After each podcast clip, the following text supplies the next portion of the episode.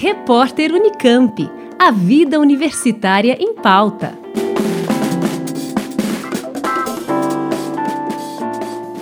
Um relatório divulgado recentemente alerta para uma explosão no número de episódios de violência extrema em escolas brasileiras nos anos de 2022 e 2023. O documento, publicado esta semana pelo D3E, Dados para um debate democrático na educação, com apoio da B3 Social e da Fundação José Luiz Egídio Setúbal, mostra que entre fevereiro de 2022 e outubro de 2023 foram registrados 21 casos de violência extrema em escolas, enquanto nos 20 anos anteriores o total de registros foi de 15 episódios. Isso quer dizer que mais de 58% do total de casos ocorreu nos últimos 20 meses abrangidos pelo levantamento. Desde o primeiro episódio de violência extrema reportado em uma escola do país, em agosto de 2001, na Bahia, até outubro deste ano, foram 36 ataques cometidos por 39 estudantes e ex-estudantes em 37 escolas resultando em 40 mortes e 102 pessoas feridas. Das escolas atingidas, 30 eram públicas e 7 particulares. Segundo a coordenadora do mapeamento, Thelma Vinha, professora da Faculdade de Educação da Unicamp, diferentes fatores ajudam a entender o significativo aumento dos casos de violência nas escolas nos últimos anos.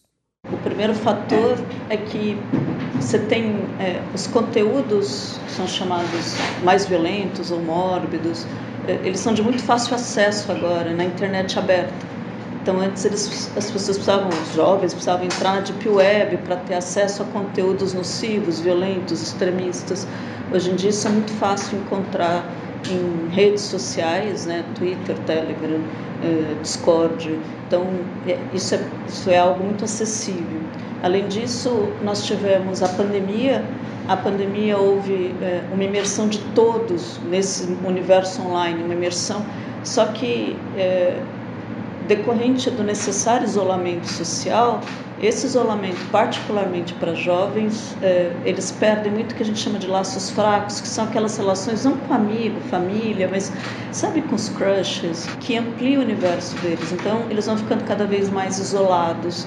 E aí, nessa imersão online, muitas vezes eles encontram nesses grupos online é, pertencimento, escuta, acolhida. Então, isso também contribuiu, né? Porque a, a própria pandemia ela traz um certo adoecimento psíquico. Então, nesses, muitas vezes eles, em alguns jovens, nesses grupos, eles se sentem pertencentes, acolhidos. Além disso, nós tivemos nos últimos anos um, um ecossistema de violência fomentado, e esse é, de inimigos, de polarização, que foi incentivados por lideranças que sejam lideranças, é, influências que sejam políticas, que sejam religiosas isso é chamado terrorismo estocástico. Você passa um discurso um, um, para as pessoas de que nós temos inimigos e que nós temos que fazer algo. E para alguns isso é entendido como chamado ação, como a violência é justificável em nome de uma causa. Segundo o relatório, todos os autores dos 36 ataques registrados eram do sexo masculino e, na maioria, brancos. 76% deles eram menores de idade, dos quais quase metade tinha entre 13 e 15 anos. Já entre as 40 vítimas fatais, 17 eram meninas, 12 meninos e 6 mulheres da equipe escolar. Para a coordenadora do estudo, no entanto, como as mulheres representam cerca de 80% dos profissionais em atuação nas escolas do país, não é possível afirmar que os autores dos crimes tinham como alvo prioritário pessoas do sexo feminino. De acordo com Thelma Vinha, apenas dois dos casos foram de fato motivados por questões de gênero. O documento revela ainda que os autores dos ataques tinham em comum uma percepção negativa sobre a escola, relatando vivências de sofrimento nesse espaço. A maior parte deles foi influenciada por uma subcultura extremista ancorada em discursos de ódio que vem crescendo nos últimos anos.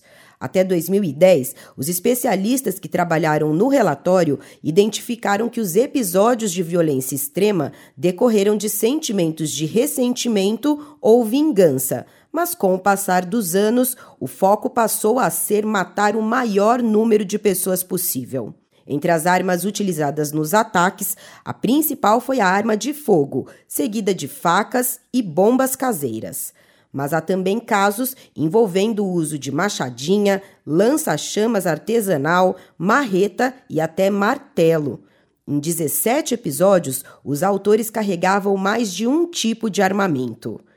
Além de alertar para o significativo aumento dos casos de violência extrema nas escolas do país, o relatório faz diversas recomendações, como a necessidade de um controle mais rigoroso de armas e munições e de uma legislação atualizada que permita responsabilizar plataformas digitais pela disseminação de conteúdos de ódio e violência, por exemplo.